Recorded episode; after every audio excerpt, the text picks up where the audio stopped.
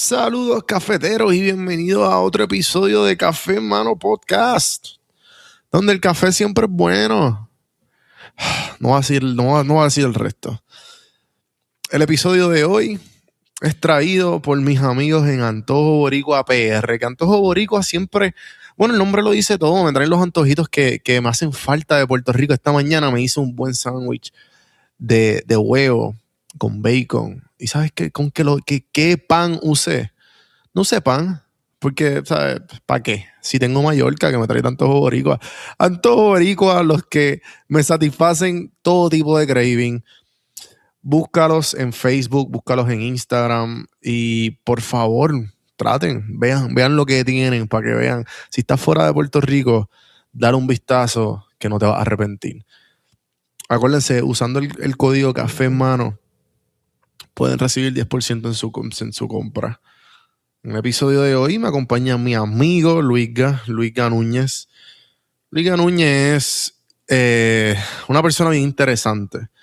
Él está haciendo su carrera de maestría en música en Nueva York. Y yo lo conocí, no sabía nada de él, lo conocí eh, haciendo CrossFit.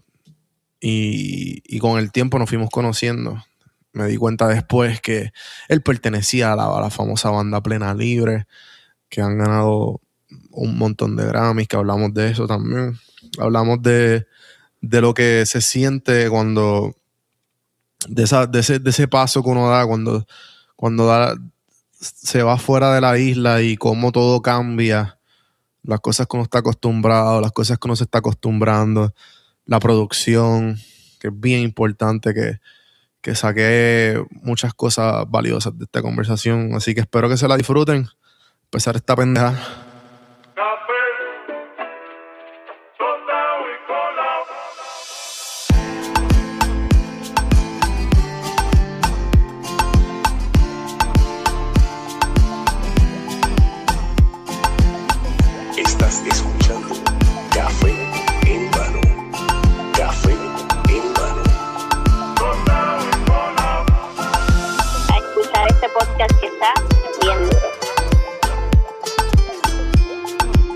Café en mano.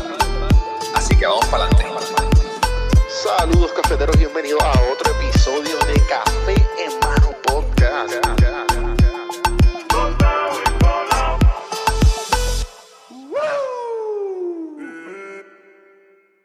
Luica, Habla, ¿qué pasa? que es lo que hay, Pellago. Bienvenido a Café en Mano Podcast. ¿Qué es lo que hay? ¿Te siente, te siente de- del 1 al 10, cuán valioso se siente estar invitado a este podcast? Esto es un sueño realidad. No me imagino, ya, ¿sabes? Ya estamos en, estamos más, esto es más allá de, de, de los millones y millones de, de, ra- de Eh. podcast escuchas. Esto es como tener un millón de followers en Instagram. Esto es realizarse. Definitivo, definitivo. ¿Qué No, está pasando? Todo bien, loco, aquí haciendo maleta para ir para Puerto Rico en dos días. ¿Sabes cómo Mm. es esto? Puerto Rico, ¿te hace falta la isla? Chacho, eso, no, eso está cabrón. Uno no sabe lo, mucho que uno que uno la quiere hasta que uno está afuera. Definitivo. ¿Tú habías estado anteriormente fuera? no no prolongado, o sea, yo me había ido de gira, obviamente por, por el trabajo, por, por la música, me había ido tres semanas, corrido ujú. sin volver. Pero ahora que, que llevo, ya voy por un año viviendo afuera en Nueva York, eh, es más difícil. De verdad, no, la comida, la gente, el cariño, Sí, sí. la playa, brother, la playa, todo el asunto con, con sal. Chico, mano, a 15, a, a 15 minutitos una medalla a la arena y, y, y todos tus problemas se van, eso, nada, Que- puede e- ese, ese saborcito de piñones, la capucha de piñones, eso no hay nada de lo que Definitivamente. pues, no lo hay. Ah, ya, yo estaba, yo fui el otro día a, viste, este, yo creo que tú fuiste que me recomendaste, ¿cómo es que se llama el sitio este que, que eso es un chinchorro en, en, en, Brooklyn? Ah, ese es Toñita, el Diablo. Club. Eso está Eso a es- nivel. Toda la, todo boricua que venga a Nueva York tiene que ir al Caribbean Social Club. y darse su cervecita allí y jugar dominó. Eso es como, como, como el chicharreo de Reviera, pero en. Definitivo, definitivo, eso está bien Eso es el- lo mejor que yo me he encontrado en Nueva York ha sido eso, no solamente por el ambiente, ¿verdad? Que las cervezas son baratas. Definitivo, mano, definitivo. Y no, y cogen cash, es como que tú te sientes en Puerto Rico porque tú te sientes que es como que bien underground. Como que papi, aquí ahí solamente tú- se coge cash. Esa- para empezar, aquí solo es cash. Entonces tienes la bellonera, Ajá. para que pongas para que pongas todo lo que tú quieras de música, pero también el ambiente de todos los boricuas se ha vuelto como un punto de encuentro de nuestra generación de jangueo para la generación de nosotros que, que está viviendo en Nueva York, que sencillamente lleva viviendo aquí dos, tres, cuatro años. Y ahí es donde básicamente o sea, eso se ha convertido como el punto de encuentro de todos los boricuas en Nueva York. Lo que en algún momento fue el barrio y, y el Bronx para otras generaciones en los 70 y en los 80, pues básicamente ahora Toñita se ha convertido en eso. Y sinceramente eso es, de verdad, lo, sinceramente mis mejores jangueos en Nueva York han terminado en Toñita siempre. Es una Sí, sí. experiencia religiosa ir para allá todos los viernes. Sí, es bien loco, es bien loco porque yo me sentí, yo estaba como que me sentí turisteo todo un día porque yo fui a hacer, celebré mi último cumpleaños allí y, y yo fui un fin de semana, entonces estaba turisteo y de momento terminé en Toñita y fue como que estoy en Puerto Rico. uno, uno se feo. sienta así, uno se sienta así y, y sinceramente el ambiente que se forma, uno, uno se desconecta de, de, de, toda la, de todos los revoluciones y pendejaces que hay en la ciudad, especialmente en una ciudad como Nueva York, que es una ciudad así tan fragmentada y tan dividida en muchos espacios. Este, tú vas Claro. ahí y es como, como un respiro de para, para tu puertorriqueñidad, uno lo podría decir así. Y, y entonces, en- me imagino, pues tú estás en la música, ¿verdad? Para los que Sí, no te conocen. Estamos en la Eh, música, Ajá, cuéntame. desde desde chamaquito mano este mi papá mi papá es músico ha sido un músico exitoso básicamente toda su carrera Y yo me nací nací me he criado en ese ámbito de la música este en un momento dado pensé estudiar otras cosas como administración de empresas este publicidad y otras cosas pero sencillamente lo único que, que, que en realidad yo estaba siendo feliz haciendo era era haciendo música Ah, eso que, eso que llegaste a, llegaste como que a entrar a otro departamento. sí entrar a Yubi música. Por entrar a Yubi por, por administración de empresas Ok, mercadeo con una con una subconcentración en publicidad. Ok. y de momento este y empresarismo. Entonces mano cuando yo estoy en mi tercer año ya eh, que lo que me faltaba era como, como un año y medio una cosa así bien loca. Yo dije esto no es para mí. Esto no es lo que yo quiero hacer con mi vida. Y, y me voy a cambiar al departamento de música una historia bien graciosa es que yo voy a donde la a donde la orientadora que se supone que haga el cambio y le digo mira que yo yo me quiero cambiar de, de administración de empresa para música, para humanidades, para hacer, estudiar música y hacer una subconcentración en, en historia. Ella me mira así y me dice, ¿tú estás seguro de lo que tú estás haciendo? Y yo, sí, sí, eso es lo, ella me dijo, o sea, de administración, historia y para música. Y yo, sí, eso es lo que yo quiero hacer. Al revés. Y yo, mira, no. Y ella me dice, yo, yo creo que te debes de ir a tu casa y pensarle. Y yo, mira, dame el cambio. Por favor. Y ya, ya, ya, ya yo estoy decidido, esto es lo que ya, ya, ya, wow, o sea, y- yo he experimentado por esos caminos, pero al final, pues, la música llama más. Y, y yo siempre he pensado que uno debe hacer lo que le haga feliz.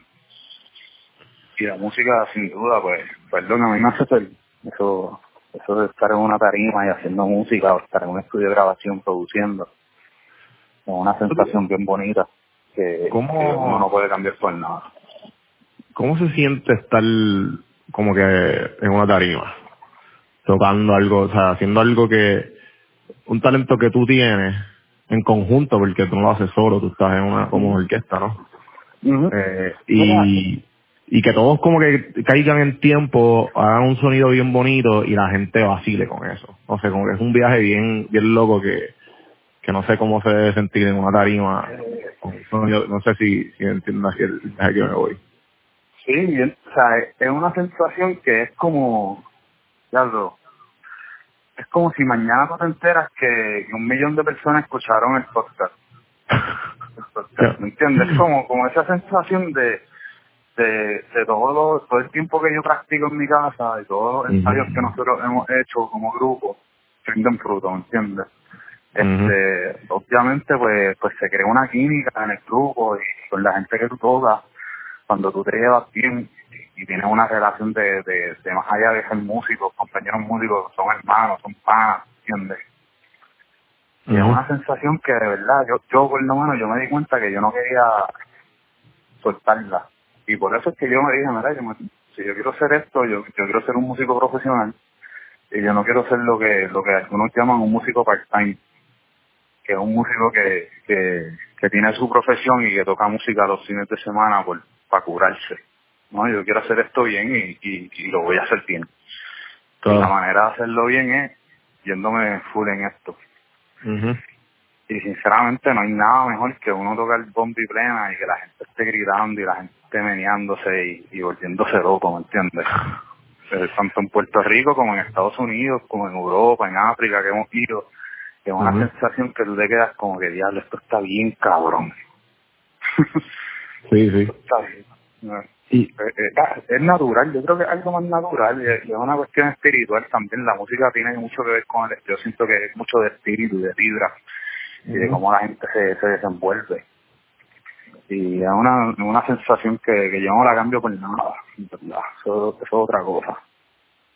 No sé. Ah, sí, te, se me puedo, de una, de una manera precisa. te puedo entender, te puedo entender. Me interesa saber cómo, cómo tu papá empieza y lo transmite hacia ti. wow. Este. Eh, Yéndome bien atrás. Sí, este. Según las historias de mis padres. Claro, de, de los amigos- cosas. Sí, y, y, y de los amigos de mi papá y de mis hermanos. Este, desde que yo era chamaquito, yo estaba bien pendiente a la música y yo trataba de, de hacer música y sacarle sonido a las cosas. Este, y hay fotos y videos míos tocando juguetes como que comprados y es cuando cuando Plena Libre empieza, este, para los que no saben, mi papá es director de Plena Libre, este fundador. Eh, yo me paraba, yo tenía cuatro o cinco años y yo me paraba entonces al lado de él con un pandero de juguete, básicamente a, darle el pandero, pero yo no sabía lo que estaba haciendo en realidad. O sea, yo no estaba, era pues una cuestión de pararme ahí al lado de él y tocar. Este, nunca vino una parte obligatoria de ellos. O sea, que eso, yo creo que eso fue algo bien bonito. Este, siempre salió de mí y mis papás respetaron eso. Y en un momento dado, de chamaquito, que yo me alejé de la música siguiendo otros caminos, mi papá respetó eso. Y mi mamá también. Fue una cuestión de, ok, pues si, si ya tú no quieres hacer esto, pues no lo vas a hacer. Y eso fue algo bien chévere. Este, porque, porque, porque es algo que nace de uno, no, no, no es esta típica historia de que tu papá te pone un instrumento porque él es músico y tienes que hacer esto, o porque lo tienes que hacer, o mi papá es abogado, así que yo tengo que ser abogado. Este, no, fue una cuestión que nació de mí y ellos respetaron eso, y es bien, bien chévere. O sea, esa dinámica se dio bien, bien, bien, bien natural en términos de nosotros.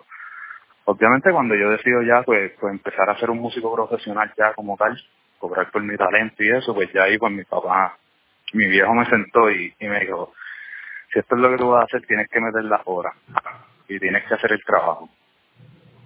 Esto no es, me voy a parar ahí, voy a cantar y voy a tocar y, y que se joda como quede. Así que, pero los comienzos fueron así, fue una cuestión bien natural, bien, bien orgánica, mucho de, de imitar a mi papá también. Claro. Yo me acuerdo que, que yo cogía de chamaquito y a mí me gustaba mucho tocar batería, pero entonces yo no tenía batería. Y yo cogía los libros de la escuela y las libretas y las acomodaba en la cama como una batería. Y cogía los palos del timbalo de la batería y le daba a los, a los, a los, a los libros con la música puesta a todo volumen. Entonces cuando tú eres chamaquito, tú te levantas a las nueve de la mañana ¿entiendes? Y, y a las nueve y media yo tenía el, el, el CD puesto a todo volumen, entrando la pala a los libros de la escuela. Y mi papá se levantaba, mira que tú haces?" como que, déjame dormir. y, y eso es una historia que, que siempre me, me parece curiosa porque se repetía muchas veces. Y yo creo que llegó un momento en que mi papá ya dijo, mira, ya esto, déjalo ahí, que dé palo. Y, y, lo voy- y yo trato de dormir con esto. Claro. Pero, pero fue una cosa así, bien, bien chévere, en verdad. Qué cool, mano. ¿Y, y qué, para qué, qué, qué edad tú tenías para esto? Mira, yo empecé en la música, a, estudiar música como, como serio cuando yo estaba como en sexto grado. O sea, en séptimo grado yo entré a la, a la Escuela Libre de Música de San Juan. Ahí cursé séptimo y octavo grado estudiando Ah, pues, guitarra. La libre, ok, ok. Sí, yo fui a la libre, entonces estudié guitarra y era parte del coro de la, de la escuela. Ahí pues yo me salgo eh, de eso buscando otros caminos, otras cosas, Y ya en, grado 11 decido volver. Grado 11. A finales de grado 11, entonces empiezo ya con plena libre full time. Y ahí fue que mi papá me dijo, si tú quieres hacer esto de verdad, tiene que, esto es un trabajo serio, esto no es este venir a vacilar ya pasar el rato. Y ya desde grado 11 básicamente pues ya plena libre y, y la música se, se convirtió en lo que era un trabajo y una responsabilidad. Este había un jueves que había que, había un festival y había que tocar en Las Marías y llegábamos a casa a las 2 de la mañana y a las 7 yo me tenía que levantar para ir para la escuela. ¿Entiendes? Este, Claro. y, y, y Sí, ah, es que, es que tú te, es que eso está tan cabrón porque es que tú te, tú creciste con todo eso, que, que, que eso ya estaba en ti. Sí, o sea, yo, yo crecí viendo a mi papá ensayando y haciendo los arreglos, Ajá, ajá. practicando, y, y la gente viniendo a mi casa a, a hablar con mi papá, y mi papá de momento estar de gira por dos semanas en Europa. O sea, mi papá cuando pasó lo del 9-11 de Nueva York, mis papás estaban en una gira en Europa. Diablo. O sea, que, que y, y yo estaba en séptimo grado para eso. Y de momento mi hermana, yo me estaba quedando con mi hermana, este, mi hermana es mayor que yo, este, y era como que, que a diablo, y, y, y la preocupación, porque no se sabía qué estaba pasando, en ese momento no había internet, ni nada, así que fue, fue, fue medio peo, como, como decimos en, en el buen boricua language. So, eh, fue, y, y de momento pues, pues pasar, o sea, ver cómo se corre una oficina de música, con lo, las llamadas a los alcaldes, a los promotores, cómo se hacen los discos, cómo se ensaya para hacer un disco, cómo, se ensaya para hacer una presentación, cómo se monta un concierto. Yo soy afortunado en que yo tenía una experiencia de, de ver todo eso de primera mano, porque mis papás han hecho eso básicamente toda mi vida. Yo los he visto a ellos hacer eso toda mi vida. Y eso es lo que se ha convertido en la música para mí, este, mi vida. O sea, yo, de verdad, yo soy una persona que, que cuando me propongo algo lo cumplo. Este, pero a la misma vez tengo el problema de que, de que tengo demasiadas ideas en la cabeza y a veces uno no las procesa y no las pone en marcha. Este. Sí, pero a la misma vez, eso, eso, eso es un feo. O sea, esto, por ejemplo, del, del podcast que tú haces, loco, como que eh, eh, esto está cabrón, porque son cosas que inclusive yo había pensado, como que ya lo estaría chévere, como que entrevistar a los panas de uno, entrevistar a la gente así que hace cosas distintas en la vida, lo que sea, Ujú. y, y ponerlo en el internet y que la gente lo oiga. Y como no que yo no estarle. Sí, eh, entonces yo, yo tenía esa curiosidad hace como, como, como cuatro años, sí, eso estaría chévere hacerlo, como que cool. Y de momento, pa, tengo un pana que está haciendo eso, ¿me entiendes? Que le Sí, está metiendo sí. mano a, a hacer, y, y eso es lo que hay que hacer, ¿me entiendes? Especialmente nuestra generación, meterle mano a ideas nuevas, ideas, ideas frescas, Sí, ¿me entiendes? O sea, El- ¿Cómo?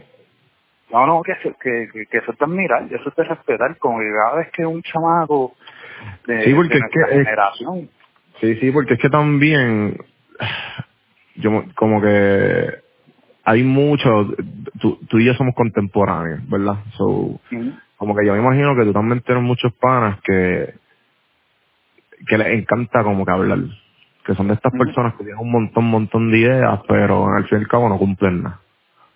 Y, y yo creo, yo estaba ahí también, como que yo, yo, entiendo que, que yo en una etapa en mi vida y todavía yo creo que yo estoy tratando de hacerlo menos, porque a mí no me gusta ya hablar, hablar y no hacerlo. Yo trato de ya como que aprendí a callarme y como que, espérate, es posible hacerlo, no buscar lo que no lo voy a hacer. Pero, pero yo entiendo que, que hay que tener eso, o sea, tenemos, tenemos que hacerlo, tenemos que hacerlo, no importa, porque a mí también al principio cuando empecé, y, todavía como que de vez en cuando la gente me escribe, mira, este, tengo esta idea para esto, lo otro, y yo, dale loco, métele. Y coquí, ¿sabes? Nada que ver. O que, que son bien poca gente que yo me doy cuenta que, que como que le, le meten. Y por eso es que, por eso fue que como que me, me tripió, porque de un momento desde que yo te conocí, que yo subí, sabía que tú hacías música, loco, tú la has, met- o sea, tú la has metido bien, bien exagerado, como que te he visto a ti en las sesiones, la pones en el, en los stories, en tu Instagram, y el hecho que te, que, que te fuiste a estudiar una maestría, seguro eh, está, está embollado en préstamos, pero cabrón, that's what the fucking, that's what you love, ¿me entiendes? Fuck it, ¿me entiendes? Como que, eh, que, que eso, eso, eso, hay, eso, como tú dices, eso es de admirar, eso es de admirar. Sí, yo creo que, que hay mucha gente a nuestro alrededor y a veces no nos damos cuenta porque estamos en la burbuja nuestra del, del día a día, del, del, Ajá. del estrés del día a día, ¿me entiendes? Pero hay Ujú. mucha gente, muchos chamacos y muchas chamacas de nuestra edad, de nuestra generación, y más pequeñas también, que, están metiendo mano y que Sí. están tratando de hacer proyectos independientes o, o proyectos en, en, en corillos, ¿verdad? Dos, tres, cuatro más, y tratando de sacar líneas de ropa, líneas de maquillaje, este, eh, nuevas, nuevas textos de publicidad, nuevas, nuevas agencias de publicidad, que si, que si una marca de tenis, que si, o sea, cosas que tú dices, espérate, esta gente se está moviendo, que si restaurantes nuevos, que si barras, que si en mi ámbito mucha música, o sea, muchos grupos produciendo. Yo soy una persona que, que yo dejé de comprar CD discos hace mucho tiempo. Yo compro discos específicos que uno está buscando. O sea, tú compras discos todavía. Yo compro CD, pero escucha esto, los últimos 20 o 25 CDs que yo he comprado son discos de grupos y de personas que son de nuestra generación o proyectos Claro. independientes. Inclusive Sí, sí, si no me gusta la música, no me gusta la música. A mí, por ejemplo, pues el, el rock heavy metal a mí no me llama la atención, no me gusta. Eso es un género que a mí pues, no me llama la atención. Pero Sí, yo conocí este, este, este grupo, este, no me olvidé el nombre ahora, que, que, puñeta. Este, el punto es que ellos sacaron un disco y yo estaba hablando con los tipos y el disco tenía seis temas y ellos lo estaban vendiendo en siete pesos. Y yo le dije, vamos acá y le pasé los chavos por ATH móvil. Qué cool. Escuché el disco, pues lo escuché una vez, no, me, no es la música que a mí me gusta, no, pero, pero apoyé ese proyecto porque ellos tuvieron la idea y la iniciativa de meterse en un estudio de grabación, después de ensayar y, y, de, y de puñeta para ir un disco que la gente piensa que eso es así de fácil. Y de eso Sí, se sí, sí. trata, tú, tú tienes que, que producir algo. Y, y yo creo que, que hay parte de nuestra generación que tiene esa mentalidad, más de, de hacer algo en vez de yo trabajar para el que va a producir algo. No, yo quiero hacer lo mío. Yo quiero, yo quiero hacer lo mío. ¿Entiendes? Sí, Y sí, eso es algo que hay que respetar. ¿entiendes? Sí, porque es que, es que no, no, no, en la, o sea, desde que sal- desde que estamos en la, diría yo que desde que estamos en la universidad, ya no es tan, como que por lo menos en Puerto Rico, que tiene que ver mucho con la colonización, y yo entiendo que el capitalismo que en Estados Unidos, por no irnos en, entrar en ese tema, pero luego a trabajar para las empre- para, para las em- pa- no, no, nos, perdón, no nos crían, nos educan de la, de la manera de, de, de para ser el empleado perfecto. Ujú. Este, Definitivamente. vi- Vivimos y en no- una no- educación, no- en un no- no sistema para educan para crear, para crear cosas nuevas. Definitivo. Totalmente de acuerdo. O sea, estamos viviendo un sistema que es vamos a trabajar para el otro. En vez de, de espérate, yo voy a ser mi propio jefe. Puede que, en otro lado, y yo voy a producir para que otras personas, o sea, yo voy a producir trabajo para los demás. A mi trabajo y el de los demás. En vez de, espérate, me voy a ir a trabajar con X compañía que ya está montada y ya, pues, eso, eso podría ser mucho más fácil, ¿me entiendes? Para, para la mayoría de nosotros este, irnos a una, a una compañía, coger un salario y pasar toda nuestra vida de 9 a 5 ponchando, el, ponchando y, y vámonos para casa, ¿me entiendes? Unas vacaciones de una semana Ujú, y, al año y vámonos para casa, ¿me entiendes? Pero hay mucha gente de nuestra generación que está, espérate, eso no es lo que yo quiero hacer. yo no voy a seguir Sí, ese camino, yo quiero hacer esto, pam, y voy a meter mano aquí, y aquí es que lo voy a hacer. Y, Ya y no, eso es, algo, es algo bien gracioso. Porque una amiga de mi tía en una fiesta de familia eh, me di- dijo como que le estaban, estaban hablando entre ellas y como que me decía a mi tía, "Mira, chica, eh, mi tía se llama Carmen y le dice, Carmen, es que ya los jóvenes no creen ni en el 4 y yo ¿Ni como en el que, qué, ni en el eh, ni en el 401 cayó, ajá, cabrón, como que no, ¿sabes? No. O sea, y ella bien en serio, como que es la realidad, loco, como que nosotros por lo menos los millennials no estamos pendientes, como que, mira, si este trabajo no me llena, no lo voy a hacer, punto y se acabó. Eh, Sí, voy a hacer algo que, que, que me llene y a la misma vez yo pueda vivir. Exacto. Ya que, estamos, ya que estamos en este tema eh, y estamos en, pues, obviamente en el de la música y esta especialidad, me gustaría que, me des como tu perspectiva del talento boricua en la música en Puerto Rico y, y, en, y en el mundo.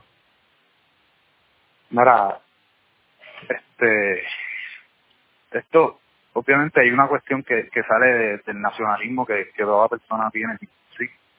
Pero yo creo que los músicos boricuas son los, son los músicos o, o, o están entre los top alrededor del mundo mejor preparados para tocar cualquier música.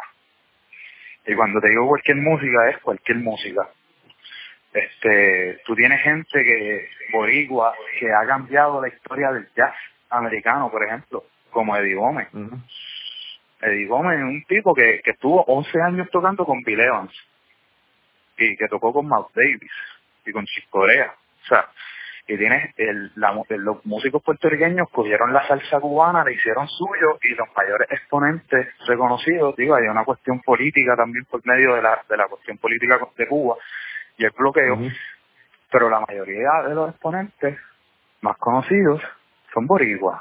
Lo mismo pasó con el merengue, baladista, Ricky Martin, Despacito, Luis Fonsi, o sea, los músicos boricuas, especialmente, o sea, nos hemos especializado en tocar todo tipo de música. Y eso es algo que es, una, es, es- es algo impresionante porque nosotros, y a mí me ha tocado vivir esto acá en Nueva York más, este, si yo quiero hacer un proyecto latino y cuando tengo alguna un- algún guiso latino en, Nueva York, yo no puedo llamar a los músicos que estudian conmigo en NYU. Porque ¿Por qué? esa gente no entiende el lenguaje latino, del latin jazz. O si lo entienden, lo entienden de una manera mucho menos, no, no les sale natural, no es una cuestión natural. Ahora tú ves el Conservatorio de Música de Puerto Rico, o, a la Intel, o a la, o a la Yupi, o a la Libre de Música, y pon a esos chamacos a tocar jazz, bebop, straight, de lo que hacía George Coltrane o Charlie Parker. Y lo van a tocar. Y después tú le pones Kimbara de, de Celia y la van a tocar. ¿Entiendes? O sea, es, es- es una cuestión de que los músicos boricuas tenemos el, el don y la bendición de, de poder dominar un montón de estilos. Y eso es algo que, que no se ve en todo, el, en todo el mundo. O sea, la gente piensa que eso es algo normal y, y, común. Eso no se ve en todo el mundo. Eso no es así. O sea, eso, no- es lo que pasa. Y, y los músicos puertorriqueños, o sea, en cualquier género que tú busques, va a haber un boricua que ha, que ha cambiado o ha dejado su huella en ese género a nivel mundial. ¿Por qué, algo por qué, tú, por crees que? ¿Por qué tú crees que? Como que yéndonos en el viaje, como que ¿por qué tú crees que los boricuas le meten Bueno, bien cabrón? eh? la- Bueno, yo creo que, que primero que está en- la música es, es algo demasiado cultural para nosotros. No hay, o sea, nosotros tenemos, hacemos todo con música. Piensa, Ujú. o sea, el 95% de los puertorriqueños, y en esto yo me atrevería a decir de los caribeños, hacemos todo con música, desde limpiar la casa. Mira, qué gracioso, yo estoy aquí en el apartamento y voy a limpiar, y voy a, a limpiar el apartamento, barrer, mapear, limpiar la ropa, barrer. Chévere. Ujú. Y yo tenía, yo estaba escuchando un grupo que se llama Mumford and Sons, a mí me gusta un montón. Y son súper Bueno, buenos, bueno, son de Inglaterra. ¿Cómo que otra canción? Sí, pues a mí me gusta ese grupo. Estaba escuchando el disco de y de momento yo saco la escoba y digo, espérate, esto, esto, esto como que no es. Y cogí, ¡pam! y fui a lo- al, al tocadisco mío y tengo un tocadisco aquí en el apartamento con, con LP de estos de los grandes. Sí, yo estoy loco por comprarme eh, uno. Sí, pues eso, yo tengo uno y mi papá tiene una colección de eso en Puerto Rico y si está escuchando entre, entre esta entrevista, pues mala mía, papi, pero le robé un par cuando fui en Navidad y me los traje para acá. Y entre uno de esos que le robé, este fue este un un, un tocadisco de Barreto, de, de, de Rick Barreto. Rick Barreto, sí, sí, sí. Sí, y de momento dije, esto es lo que yo tengo que poner que voy a limpiar ahora, pan. Y de momento, pan. Eso, eso, eso es lo que hay, ¿me entiendes? Soy Barreto. Sí, para- este, este, este apartamento va a quedar spotless. Sí, ahora vamos a limpiar, ¿me entiendes? Y, y todo, todo nosotros lo hacemos con música. Entonces es una cuestión ya muy- bien cultural. También la otra cuestión es una cuestión política de, de que nosotros estamos bombardeados de muchas culturas a la misma vez, no solamente la puertorriqueña, pero también la emigración este dominicana, la emigración cubana al país ha sido bien Ujú. fuerte, eh, especialmente eh, 90, 80, 70, este y, después obviamente pues la cuestión cultural de ser una colonia de los Estados Unidos que toda su cultura por, por ende llega a Puerto Rico. Este tarde o temprano desde el hip hop el pop este el rock todo. So, pero todo lo hacemos con música y, y, y hay una hay una una frase que un profesor mío me dijo una vez y me dijo "Luca, a veces yo no puedo practicar porque pues tengo que cuidar las nenas tengo las horas del trabajo lo que sea y yo lo que hago es escuchar música y eso es una manera de, de lo que los músicos usamos para también practicar, adquirir lenguaje y, ideas para, para hacer música. Y, y nosotros como puertorriqueños estamos todo el tiempo bien ligados a la música, al, al calor caribeño. Todo, tú no puedes hacer ejercicio sin música. Yo soy uno que yo no puedo hacer ejercicio sin música. Y hay gente, que yo he conocido gente en Estados Unidos, aquí en Nueva York, que no pueden escuchar música cuando, cuando hacen ejercicio. Y a mí, yo no, yo no me lo explico, yo no lo entiendo. Para mí eso es como que bien algo, como bien Sí, raro. Como Hablando de, que nosotros no, viste, nos conocimos por por el CrossFit y, y loco, eso era religioso, o sea, tenemos que escuchar, es que tenemos que escuchar, tenemos que escuchar reggaetón, tenemos que escuchar a o sea, Sí. para motivarnos. Y, y el hecho de que yo, ¿sabes? No es- me, me sorprendió también porque el otro día estaba escuchando un podcast que, que es de este tipo, bueno, de Joe Rogan. Y, y, y él, él decía lo mismo, que, que, que él escucha, eh, él no escucha nada porque no le, dice que lo desconcentra. Eh, y obviamente para estar más pendiente como que la respiración y qué sé yo, y para mantener el tempo y no sé qué. Pero también, no sé, como que ahora mismo yo yo eh, también escucho otro podcast que es de aquí, un chamaco aquí en Atlanta que le está metiendo.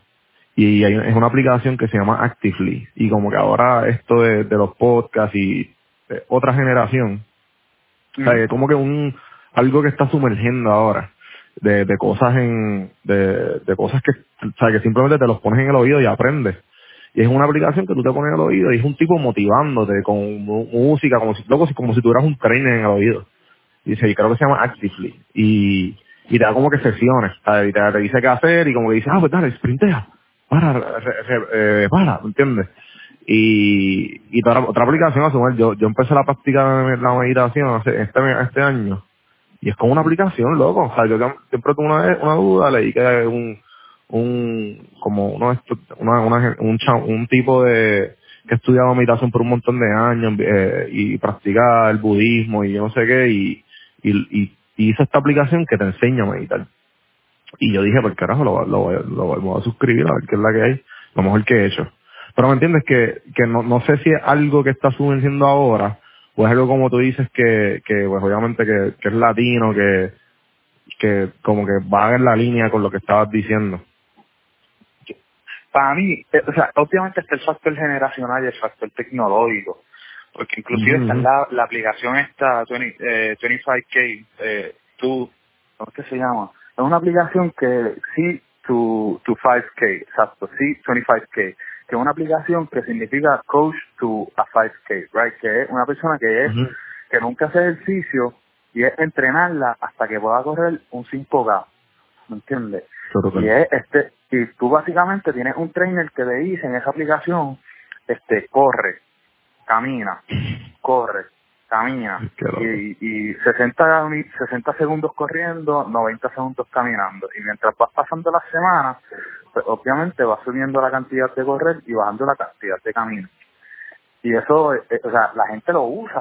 O sea, obviamente la tecnología Ujú. juega mucho factor, pero para mí el factor latino, de nosotros ser caribeños, para mí eso es bien, bien, bien particular de los latinos.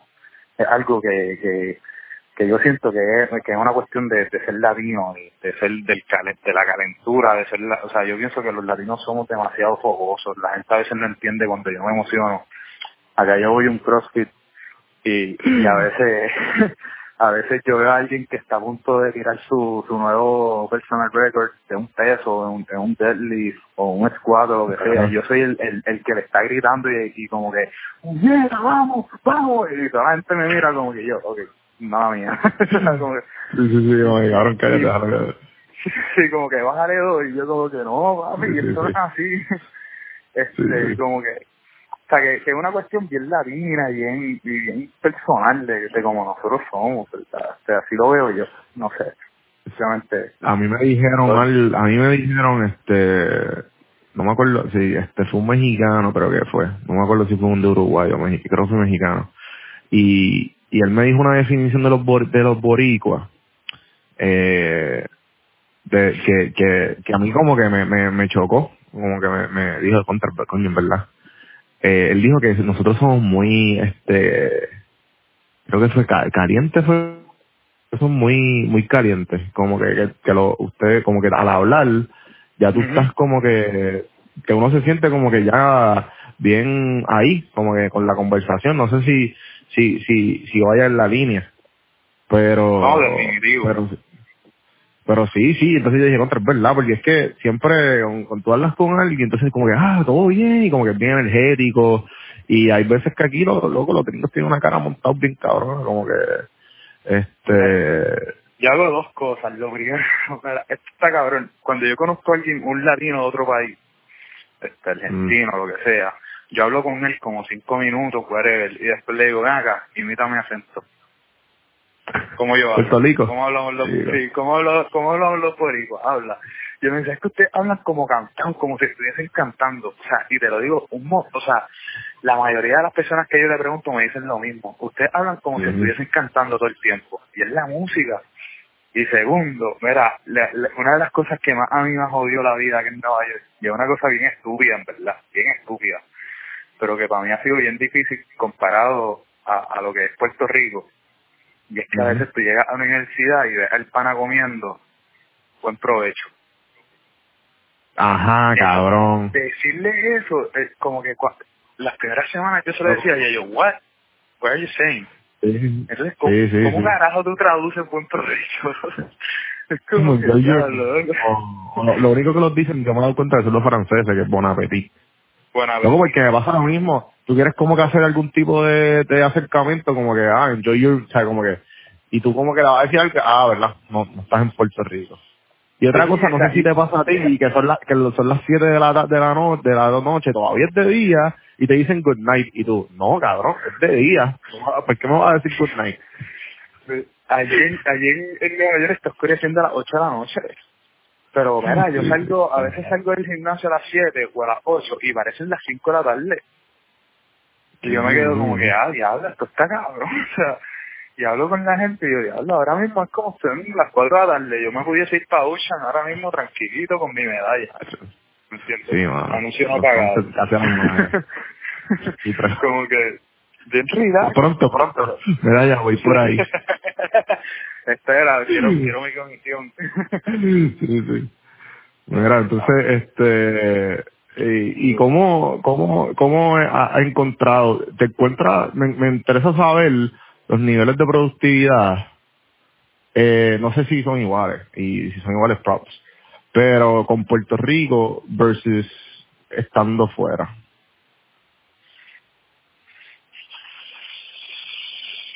Eh,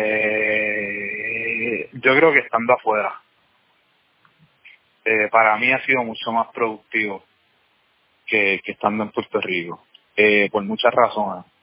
Primero, eh, hay menos distracciones. O sea, Nueva York es una ciudad con muchas distracciones. Déjame, déjame corregir esto. Pero yo soy una persona que, que decirle un pana no es bien difícil. ¿verdad? no. Y en Puerto Rico tengo tantos panas y conozco tanta gente que una persona que me diga, ah, venga, voy por este sitio, vamos, vamos para allá. O te quieres dar una cervecita relax, o quieres esto, quieres... Ya eso es, es un sí automático. Mis panas saben que son un sí. Y acá en Nueva York, obviamente, como pues, la- el, el círculo se reduce, y también que las distancias son, son, son, son- están fuertes de donde yo vivo, por ejemplo, yo vivo en el barrio, en la 110, tirarme Catoñitas a Anillar en tren son 40 minutos, Sí. En Uber son 30 pesos, eso es en ir nada más. Sí, en- voy, voy a salir de mi apartamento. Y segundo, que yo creo que como tengo mi espacio, es más, es más privado, mi housemate es verdad súper bueno, no le molesta que yo ponga música ni toque música a la hora que yo quiera, eso a él no le molesta. Pues como que, pues eso me brinda un espacio de, de me levantar a las 3 de la mañana con una idea, como voy a hacer en el piano. Y lo otro, que tú ves tantas cosas en Nueva York y tú tienes tanta experiencia en Nueva York y en una ciudad como, como esta que, que es inevitable la influencia que, que va a tener en ti. ¿Entiendes? O sea, esto es una ciudad donde todos los fines de semana hay un artista de renombre internacional ganador de múltiples Grammy presentándose aquí. Que tú tengas los chavos para ir a verlo, pues ya es otra conversación, ¿entiendes? Pero él está en la ciudad. Entonces, de momento yo llevo un año aquí y pude ir a ver a Antonio Sánchez, que es un drummer, se viste en la película de Birdman. Que Claro. no- Sí, pues esa película es todo batería, básicamente, el soundtrack. Pues él fue el baterista que lo Mm, hizo pues Antonio Sánchez, este Eddie Palmieri, Chris Potter, este Arturo Sandoval, o sea, toda esa gente es, yo la he ido a ver a, a Nueva York que en realidad las probabilidades y las posibilidades de yo verlas en Puerto Rico pues se reducen. Porque porque ellos si ellos van a hacer un- una gira ellos tienen que pasar por Nueva York. O sea es Mm. inevitable. Y no te hablo de los de los pues de los artistas grandes desde Bruno Mars Jay-Z Jay-Z este Justin Timberlake toda esa gente tiene que pasar por Nueva York. Entonces, son Ujú. influencias también que, que tú tienes. Algo que, que yo he hecho mucho últimamente ahora que el clima cambió es irme a Central Park. Entonces me llevo mi audífono y el celular y más nada. Y uno, o sea, camino y de momento me siento en un banquillo, estoy allí mirando lo que sea y de momento empiezan a surgir ideas desde musicales y entonces en, en, el, en el mismo celular pues las grabo este en un voice note este las canto y entonces que si se me, se me para la musa y, y tengo una idea pues de, de una canción como tal con letras, una plena o lo que sea, pues entonces le escribo un note también en el, en el mismo celular y obviamente la productividad crece porque tienen mucha influencia y tienen menos, aunque tienen más, más distracción en términos de lo que puedes hacer, pero las cosas reducen. O sea, por ejemplo, para mí, cada vez que viene un pana, por primera vez o lo que sea, a visitar a Nueva York o lo que sea, ¿a dónde él quiere ir? Ah, pues que sea el World Trade Center, que sea el Empire State, que sea la Estatua de la Libertad. Pues como ya yo hice todo eso, ya a mí eso ya no, no es una cosa que, que yo me voy a levantar un sábado y voy a decir, ay, voy para el World Trade Center a verlo. No, ya yo hice eso una o tres veces, ya para mí eso es algo normal. Ya es una cuestión de, de ya, pues. Yo he ido al Grand Central Station 200 veces. Cada vez que voy para la universidad tengo que pasar por ahí. ¿Entiendes? Que, que, que obviamente hay me- para mí hay menos distracciones y la menos cantidad de distracciones, más enfoque hay contigo. ¿Entiendes? En, en tu camino. Digo, si estás puesto para esto, si estás puesto para producir, para hacer cosas. Porque si, si tú estás puesto para la distracción, Netflix es una distracción cabrona. Sí, sí. Y yo soy uno que me siento en Netflix y, y me chupo una serie de, de 12, 14 capítulos en, en un día. Vacilón. Yo obligado, obligado. O sea, Sí, como que- igual. pero para mí, yo no sé para ti, o sea, ¿cómo, cómo es para ti? O sea, Por lo menos, por lo menos para mí, aquí, este, lo que pasa es que a mí, por lo menos, fue una de las mejores cosas que hice. Tenía demasiadas distracciones y, y era, y era por eso mismo, era como que yo mismo, eran distracciones combinadas con excusas.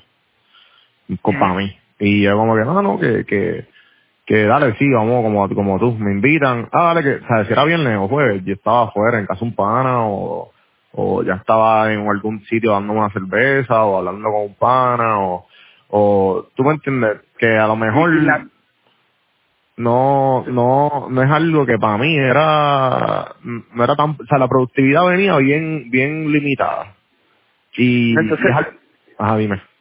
es, es algo que tú te vas a beber con tus panas el jueves y la coges larga y no vas a ser productivo hasta el viernes a las 3 de la tarde. No, ni eso, loco. Es que ni eso, porque es que vamos a poner, ya llegamos a una edad que bebemos jueves, la cogemos larga el jueves. Cabrón, tú te levantas el viernes descabronado. Entonces Sí, te levantas descabronado porque te diste dos o tres cervezas porque ya llegamos a una edad de que los hangovers no eran como teníamos cuando teníamos 19 años. O sea, que ya te Sí. levantas descabronado y que tú vas a hacer, vamos a coger otra medalla porque es que, ¿para qué? ¿Para qué? ¿Tú me entiendes? Tienes dos opciones, o la, o la otra medalla. la pasas uno, mal, pasas un fin de semana bien mierda, o te das otra cerveza y vas a la playa a chilear o algo, ¿entiendes? Este, y era la, la productividad era mucho menos, entonces llegué aquí y pues eh, el aburrimiento se, se convirtió en, en desarrollo de talento. Y, y entonces el mejor ejemplo que he tenido es el podcast, porque el podcast yo lo empecé con mi micrófono, con, perdón, con el headset, fue con una idea que lo teníamos un más o menos, con un hashtag que yo como que, que estaba tomándome un café y un quote, me gustó y dije, contra, voy a poner puse a usar este hashtag, café hermano, mira el qué, qué deep está. Y, y de ahí, mano, evolucionó a esto, este, y todavía sigue evolucionando y por eso me gusta el nombre porque es bien moldeable. Que yo puedo jugar con él y, y se pueden convertir de conversaciones de panas como esta, tipo entrevista, tipo, ajá, whatever, o qué sé yo, quiero, quiero volver a traer como que temas. Que te acuerdas que te escribí para lo de, para lo del paro. Lo del paro. lo del Sí, sí, paro. que lo, lo, lo quise hacer, pero dije, mano, no. Y no sé, como que dije, no quiero, mucha gente quería, porque quería hacerlo bien.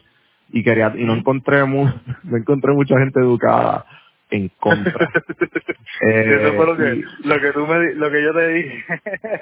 sí, sí. Y nada, como que yo, yo quiero, yo, o sea, vi gente y, y no, ¿sabes? No, no, a mí no había gente porque la, mucha gente o estaba bien neutral o estaba bien a favor y quería alguien que genuinamente se pudiera defender con argumentos buenos en contra, aunque sea uno, aun- ¿sabes? aunque sean ilógicos o estúpidos para alguna gente, pero para él le hacen sentido, ¿sabes? ¿Tú me entiendes? Y quería que un debate, un debate bueno, no como que, "Ja, ja, ja, ja, ja, le, mira, le echaron spray en la cara y, y, y, y lo, ¿me entiendes? Como era, no sí, sé, la típica, váyase para Cuba o Venezuela. Sí, sí, sí, sí, eres- sí, no, no, no, quería eso. Sí. Por, No, pero pero sí. para mí la productividad ha sido más por- también por un hecho de responsabilidad, por un hecho Ujú. de, espérate, yo estoy, por- o sea, yo estoy invirtiendo una cantidad de dinero en una educación, en una maestría en NYU, ¿me entiendes? Este, y primero, no puedo perder la cantidad de dinero que estoy cogiendo en préstamo. o sea, no, no puedo llegar siendo, ¿me entiendes? Y segundo, hay una cuestión de que de que toda mi familia también está haciendo unos sacrificios, este, tal vez no tanto monetarios, porque pues están los préstamos y eso, pero Pero a la misma vez pues, pues pasó María, entonces, y, y, y la- alguna gente no lo entiende, pero para nosotros que estuvimos acá en, en Estados Unidos en la diáspora, la María nos dio bien fuerte, porque porque nosotros, ustedes tal vez no no veían los videos hasta tal vez una semana o dos semanas después, por, la cuestión de que se cayeron todas las redes, el internet y toda esa, toda esa cosa, pero nosotros estábamos al momento viendo todo, al otro día, este que si CNN, que si todas las cuentas, Facebook, todo este revolú, nosotros estábamos viendo todo y era como que, o sea, aquí hubo gente que, que no supo de, de su familia como por una semana y media, dos, o sea, dos semanas. O sea, que, que nada, o sea, no sabían nada. Entonces, de momento, una de mis mejores amigas tenía familia en Ponce. Y de momento dicen que una barriada en Ponce se, se fue se fue con los panchos.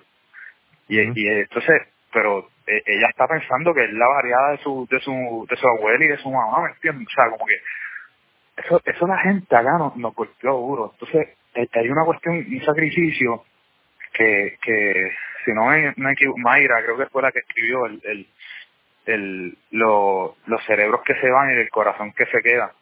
¿Me entiendes? Que es la, la, la ruptura del núcleo familiar de, de, los, de los chamacos educados o, o de, por un, cierta razón, no necesariamente, ¿verdad? Por, por- porque se educaron, sino porque pues se van del país por las condiciones que sean. El sistema obliga a, a un montón de gente a irse del país y entonces pues, pues la familia que se queda atrás, lo que nosotros dejamos atrás, el cumpleaños de mi, de mi papá, el cumpleaños de mi mamá, de mi sobrino, este, de mi hermano, o sea, todas esas cosas, a uno le duele, y no pasar el día de, de padre con tu viejo, de, de madre, o sea, como que las navidades son más cortas, o sea, y, y eso es un sacrificio que mis viejos están haciendo por mí y por, y por mi hermana que, que está en Miami trabajando ya hace, hace algún tiempo, pero también es un sacrificio que ellos están haciendo de su tal, de su, de su cariño, su, ¿me entiendes?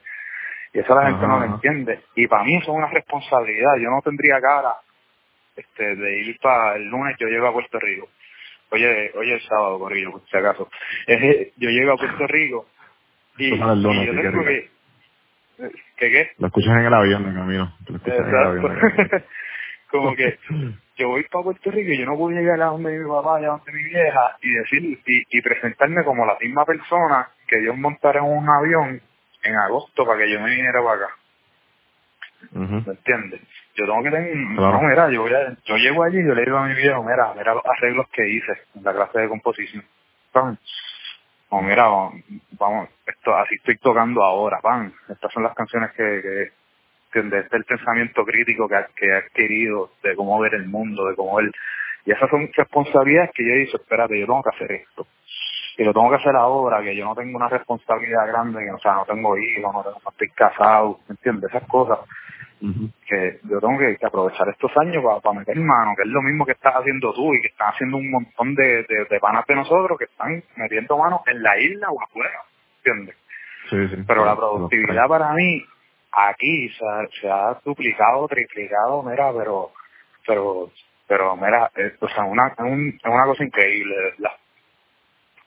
Ah, para loco, a mí, a mí es por, por 100. A mí fue algo, por eso te aprecio la pregunta, porque es que el, el hecho de estar solo, eh, como que fuera de, de todos tus seres queridos y, y, y como que el, el- como que más, ¿sabes? no es que no tengamos seres queridos acá, pero me entiendes, como que menos exposición a, a, a lo que uno está acostumbrado y a la misma vez no, el, el tener más tiempo para uno, te das cuenta de, de cuán limitado es el tiempo y cuán cuánto cuánto te interesa aprender en algo o a la misma vez que en que tú te quieres en, en qué tú te quieres inclinar la vida eh, hacia dónde porque hay tantos y tantos caminos que tú puedes tomar que que, que tú cuando tú decidas ya no hay vuelta atrás o sea, cuando uno decida lo que uno quiere, ya no hay vuelta atrás, ya tú, sabes, es hacerlo y ya, ¿sabes? No hay, no hay nada entre medio.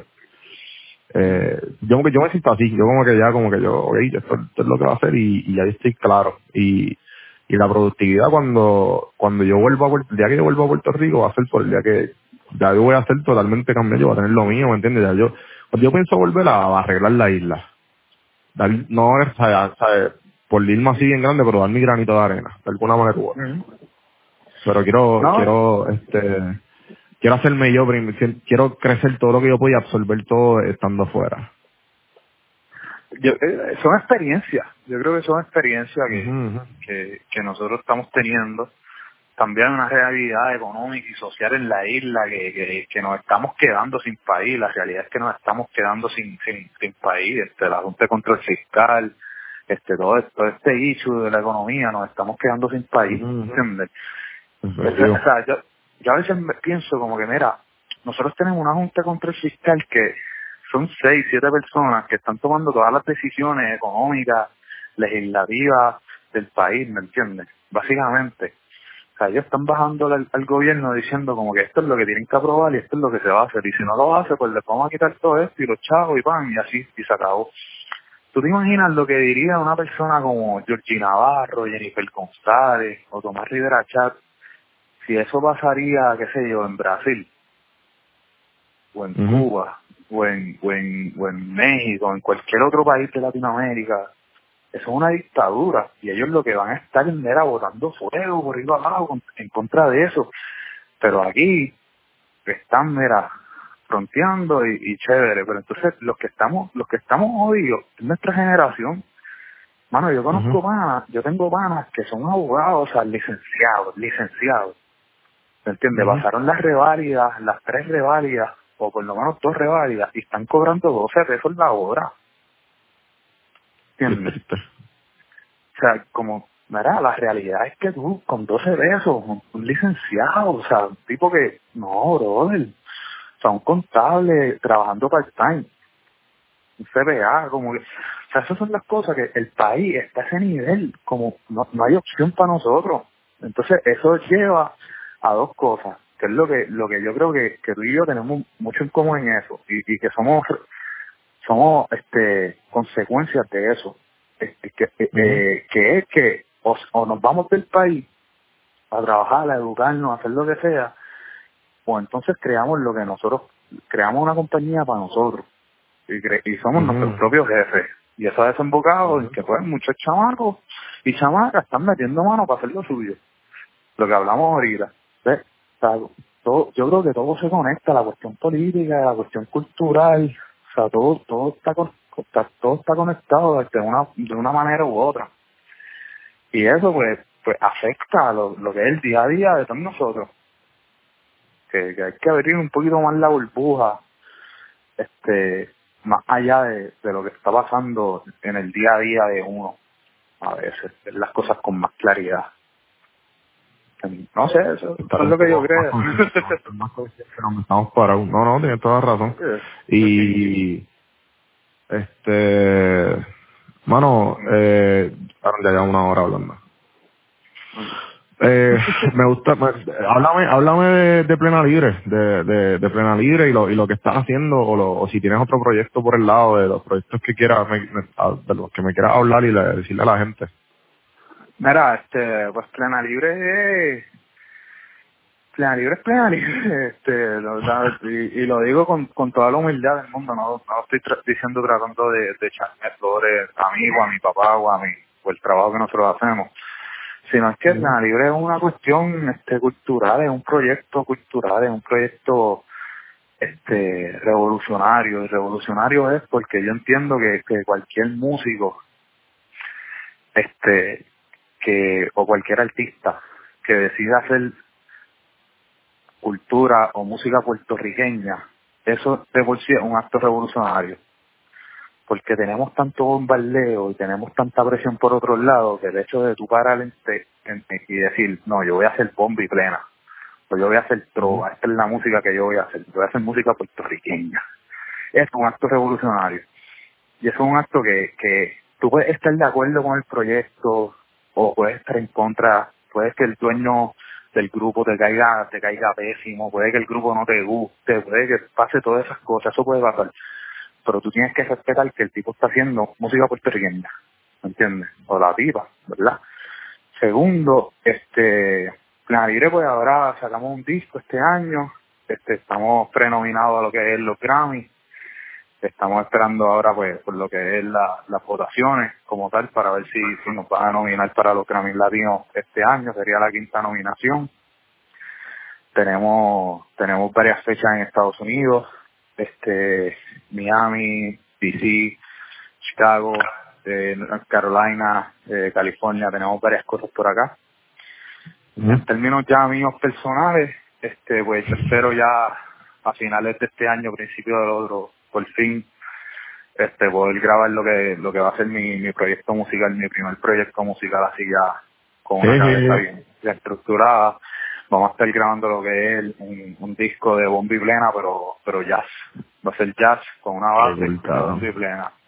Este, si Dios quiere, debemos de estar grabando en diciembre o enero, por ahí. podemos decir nombre o no todavía no, no tienes nada No, no, sabes que tengo todos los temas ya que voy a grabar. Esto es qué loco Tengo todos los temas que voy a grabar, tengo todos los, los músicos que quiero usar. O sea, yo tengo ya los músicos como este, es- este es el pianista que quiero usar, este es el, el trompetista, el la saxofonista que quiero usar. Pero no tengo nombre para, para el grupo todavía. Este, así que estoy, eso está under construction. Así que si, si. Dios quiere, debemos de estar grabando en diciembre, enero. El disco debe estar saliendo para marzo, abril, tal vez mayo, dependiendo cómo, cómo se dé la cosa. Claro. Este, y es un proyecto que, que yo le he metido mucho corazón porque es un proyecto que yo he tratado de grabarlo eh, como tres veces, como tres veces. Este por- eh, cuando estaba en Puerto Rico y por distintas razones verdad la vida pasa y, y nunca se pudo dar. Este y eso pues a la misma vez yo creo que fue bueno porque me dio un tiempo más a pensar más los temas a trabajar las composiciones un poco más a trabajar el concepto del grupo más. Y obviamente pues a madurar como músico y como como como bajista y como productor en este caso también. Y eso es algo bien bien chévere. Este y lo, por lo demás pues hermano tocar yo lo que quiero es hacer música. Este yo lo que quiero es tocar. Ahora voy para Puerto Rico y lo que quiero es agarrar un pandero y meterme en todos los pendes que encuentre por ahí bien real. Como una cerveza en la mano. sí mano darme una medalla y, y tocar plena. Como que eso es una de las cosas más bellas que yo encuentro para para mí y eso es una de las cosas que quiero hacer y y y es bien importante que, que recalcar algo que, que está pasando en- hace hace como dos o tres años, hasta cuatro. Y este este auge que ha tenido la bomba y la plena nuevamente este en, en la calle con, con, la, con la gente, con nuestra generación, vez una generación más y los más pequeños. Mucha gente queriendo bailar bomba. Mucha gente que ya sabe bailar bomba. O sea, como que yo los veo bailando y bailan más que yo. Yo no, yo no bailo mucho bomba, como que yo me defiendo, pero yo no soy un bailador como de bomba. Y yo los veo bailando y yo, diablo, ese cabrón baila. O diablo, esa tipa está bien dura bailando como que, como es. Y eso, pues, pues hay un trabajo que, que ha hecho un montón de gente en la calle y, que, y yo creo que Plena Libre es parte de eso.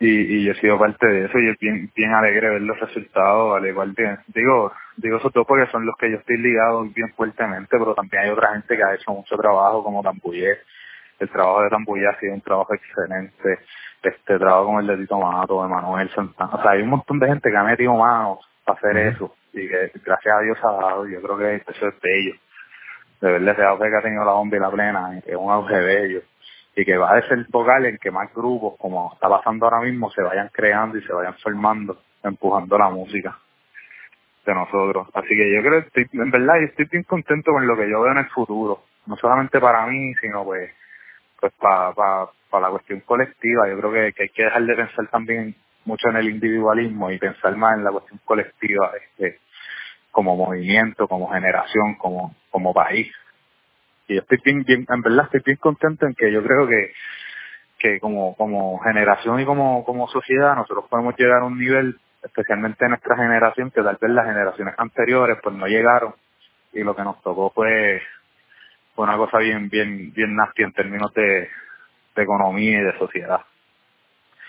Pero yo pues o sea estoy bien eh, tengo mucha esperanza de eso estoy bien esperanzado y, y yo creo que vamos a meter mano. Y de aquí a par de años la, la historia puede cambiar significativamente. ¿entiendes?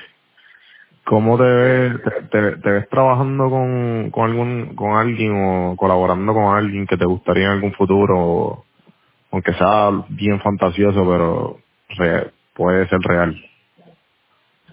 Bueno, yo, yo creo que, que son músicos que, este, que son músicos que a mí me inspiran y que yo sigo y que son personas que a mí me gustan, proyectos que a mí me gustan, pues, pues si, si te podría decir alguno, pues, pues obviamente pues sí, pues, pues Cultura, un grupo que a mí me encanta, este, Calle 13, Residente y Visitante, los dos, Giles, me encanta la música de ellos, de ellos tres como grupo y de ellos tres por separado.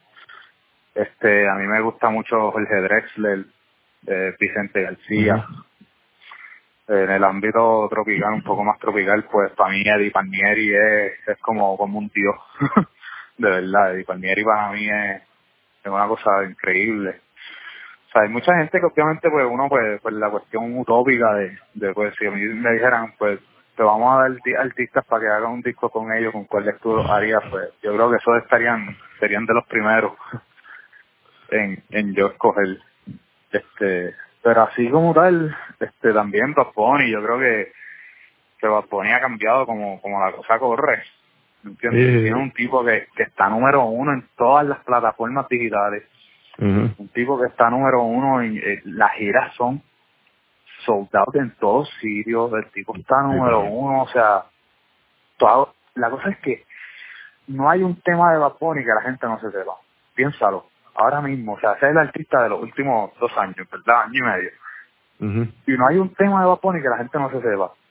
Y lo más cabrón de esto es que la mitad de esos temas no han sonado en la radio. No pueden sonar en la radio. No tiene un disco, loco. No, y ese, es el- ese es el otro punto. No tiene un disco. Entonces tú tienes un tipo que no puede sonar en la radio porque las canciones son muy fuertes. Y Loco, ¿por qué tú crees que es? ¿Qué tú crees que, por qué tú, desde tu punto de vista de un músico, eh, en proceso o ya, ya maestro y se está tratando de convertir en un, o sea, en algo más, ¿por qué carajo tú crees que Bad Bunny está tan pegado? Claro, cabrón. Mira, yo creo, yo creo que para empezar, la, la gente que está haciendo las pistas está bien dura. Las pistas están duras, cabrón. Las pistas están duras. Yo, yo a veces, son una de las cosas que hago a veces. Escucho las canciones y las letras y las pistas están chéveres. Obviamente son pistas, déjame decir esto, eso es música bien sencilla de hacer. O sea, son música este, que, que musicalmente, este, en términos de acorde y de progresión y de armonía, son, eso es bien sencillo para, para, o sea, cuando eres un músico, pues, pues eso es bien sencillo. Pero las pistas están bien hechas. Yo creo que, que con Bunny son dos cosas. Primero, las letras, la, la, las melodías son bien pegajosas. Las melodías son bien pegajosas. Eso, eso, eso es lo primero. O sea, todas las, todas las, todos los coros de Bad Bunny son bien pegajosos. Ahora soy peor, ahora soy peor. O sea, son- y son cosas bien sencillas que tú te aprendes rápido. Ujú. Y, y segundo, pues, obviamente la cuestión del, del sexo y la droga y el, y el, y del maleanteo eso influye mucho, ¿entiendes? Sí, sí. O sea, esa es una, esa es una exposición y, y, y, estás haciendo música urbana, que, que es como la, con lo que nosotros nos criamos, básicamente, esa es la música de nuestra generación. Mi papá se crió escuchando rock and roll y, sal- y salsa, yo me escuché, eh, yo me crié escuchando la gasolina, y mami no me dejé solo, y, y yo no sé cuántas jevitas yo le dediqué a tu príncipe, de Zion y Lennox con, con Daddy Yankee. Sí. O sea, como que- hablando claro, o sea, eso era lo que no- mi, mi papá, pues, pues tal vez pues le dedicaba eh, boleros de Cheo Feliciano a su jeva en su época. ¿Me entiendo? Canciones del combo. La quiero con ojos negros, morena y que sea boricua. Pues esa era la canción que mi papá dedicaba. Pues yo dedicaba a tu príncipe. Si tú sintieras lo mismo que yo, ¿me entiendes? O sea, y para nosotros, ahí, obviamente nos llama esa cuestión de la cuestión urbana pero pero para mí lo de Bad Bunny, para mí es un fenómeno que, que de verdad está cabrón, que como, como ese tipo llegó y el, segundo tema, tercer tema, ya el tipo estaba pegado y de ahí para abajo, piénsalo, loco, o sea, yo fui a un concierto de Bad Bunny en Nueva York, todo el mundo se sabía todas las canciones que el cabrón cantó. Ujú. O sea, eso, eso, un artista, eso está cabrón. Especialmente cuando tú llevas tres años en la calle. ¿Entiendes? ¿Cuándo salió Soy Peor? Y, Sí, sí. y la canción con, y con Arcángel, la, eh, Tú no vivas así. O sea, Sí, sí, ya, él- yo creo que es la que el pego fue Dile. Y después de ahí fue ah, cambiar. dile, exacto, dile, dile. Cabrón, pero, pero eso fue hace máximo, máximo, tres años. Y, y, y, sea, y, y la gente para llenar un choliseo, los artistas para llenar un, un choliseo completo, el, versión el centro de convenciones, papi. ¿Sabes? Y ese cabrón explotó el centro de convención y metió un show que, que llevó a, a todo el género, lo metió allí adentro. O sea, metió un show cabrón. Eso es lo, lo que dice todo el mundo. ¿Entiendes? Sí, sí. Porque, pues, pues, pues, Mano, eh, yo creo que es tiempo de acabar esto. vamos a acabarlo aquí. Te voy a hacer, a unas preguntitas que, que, que siempre hago antes de acabarlo. Eh, la primera, ¿qué serie o película te ha sacado alguna enseñanza? ¿Cómo es? ¿Qué serie o película le ha sacado algún Ah. tipo de enseñanza? ¿Le he sacado algún tipo de enseñanza? Este, Mar Adentro. ¿Cuál es esa? Mar Adentro es con, con, con, con Javier Bardem. Ajá. Así es, el, el show de Penélope Cruz. El, el tipo, es un tipo que, que cree, el, el tipo se tira a una lancha, si no me equivoco, una piedra, y se queda, este, cuadrapléjico es que se dice, cuando te queda del cuello para abajo. No, no sé. Este, sí, Eh, yo creo que es cuadraplégico. O, bueno, parapléjico, pero, pero completo. El tipo no puede mover más que su cuello. Y es la lucha del tipo en, en la eutanasia. En decir como que, mira, yo me quiero morir. Y yo quiero, o sea, porque yo no tengo calidad de vida. Y es la defensa del tipo diciendo, yo no tengo vida, yo no tengo calidad de vida, yo me quiero morir. Pero que pasa, el tipo no se puede morir. Porque él no se puede mover para coger una pistola y volarse los sesos o, o meterse seis pastillas y morir. ¿Entiendes? Así que alguien lo tiene que hacer por él. No. Cuadriplégica. Ah, pues, ahí está. Si alguien lo hace por él, eh, eh, sacada de tres. Si alguien lo hace por él, si alguien lo hace por él, es asesinato. ¿Ves? Ajá. O sea, como Ujú, que, esa, esa película a mí me gusta mucho, se llama Mar Adentro, es española, No, a ver, cualquier, la, la puedes ver, está bien chévere. a mí me- eh, ahora es bien fuerte, o sea, tienes que estar ready. No, papi, ¿tuviste eh, The Skin Under... ¿Cómo es? Este, la de, de Pedro Almodóvar. ¿Cuál? ¿No has visto ninguna película de Pedro Almodóvar? Sí. La de Antonio Banderas. De Piel No, Cabito, no, Piel Cabito. Ah, la piel cabido. Está dura. Esa película- esa película está, está heavy, está heavy.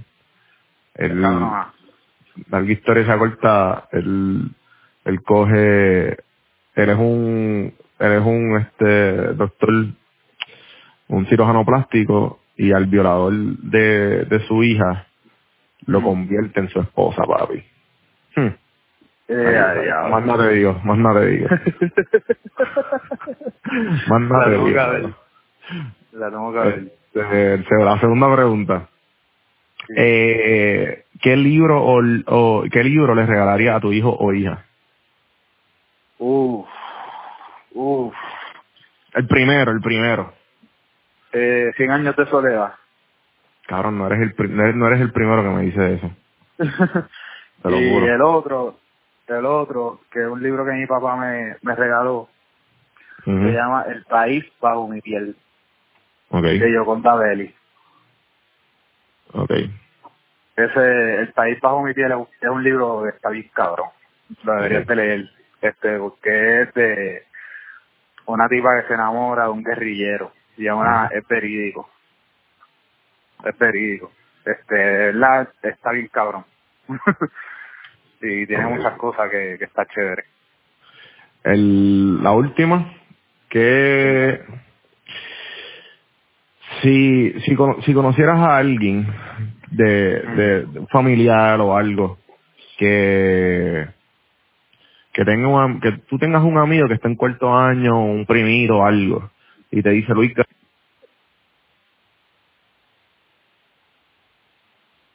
Se cayó.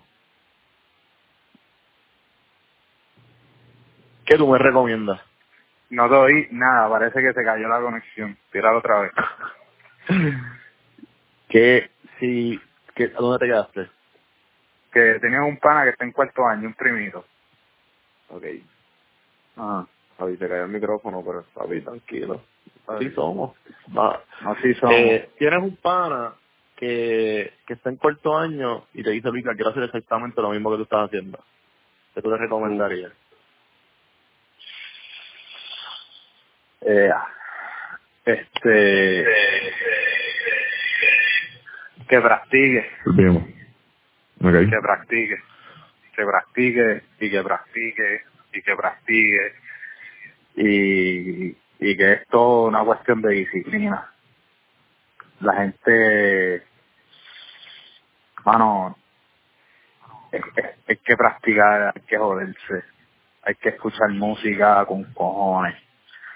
O sea, hay que hay, hay, que meter horas en esto de la música. La gente piensa que esto es relax. Yo le digo a, la- a, a la mayoría de la gente para que entienda, esto es como ir, al- ir al gimnasio. Si tú vas un día al gimnasio a la semana, tú no estás haciendo nada. Tú estás pues yendo un día Claro. al gimnasio a la semana. Si tú vas dos, pues estás chévere, pues fuiste dos. Pero si tú vas cuatro o cinco, tú empiezas a ver la diferencia. Y tú puedes coger y, y estar dos meses yendo cinco veces al gimnasio, pero entonces pasaste un mes sin ir al gimnasio y ya volviste para atrás, ¿me entiendes? La Claro. música es así. Tienes que practicar todas las semanas, este, tienes que escuchar mucha música, tienes que tener mucha paciencia, tienes que, de verdad, pero a la misma vez es una cuestión bien gratificante tú treparte en una tarima y tú dar lo mejor de ti. Y tú meter, hacer que otra persona goce y baile y grite y levante las manos cuando tú se lo digas y, y ¿me entiendes? Y, y haga los coros contigo. O sea, una, de verdad, una, para mí es una cuestión bien impresionante, por ejemplo, ir a Montana con plena libre, o ir al Kansas con plena libre, o ir a, a, a Marruecos, a París, que hemos ido, ¿entiendes? Todas estas ciudades que, que casi no hay puertorriqueños y que la realidad ellos en su vida han escuchado bomba y plena, en su vida. O sea, esa gente en su vida había escuchado bomba y plena. ¿Me entiendes? Y de momento esa gente, el tercer tema de plena libre, están gritando y bailando con nosotros y brincando. Obviamente ellos están bailando a su manera, que, que uno pues, pues, pues a su manera, a lo loco, pero están bailando y están gritando con nosotros. y, y nosotros le decimos, brinca, jump, jump, y, y de ellos empiezan a brincar. O sea, eso es, es- eso es, de verdad una cuestión bien bonita y bien emocionante.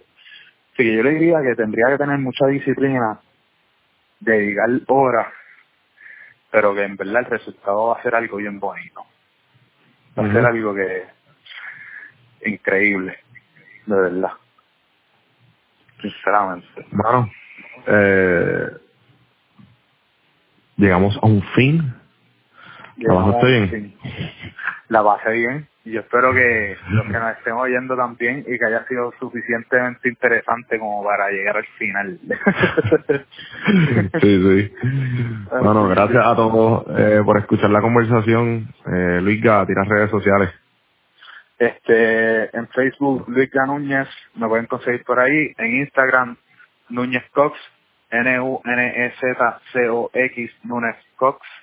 Me buscan por ahí. Eh, Yo soy mucho más activo en Instagram que en, que en Facebook.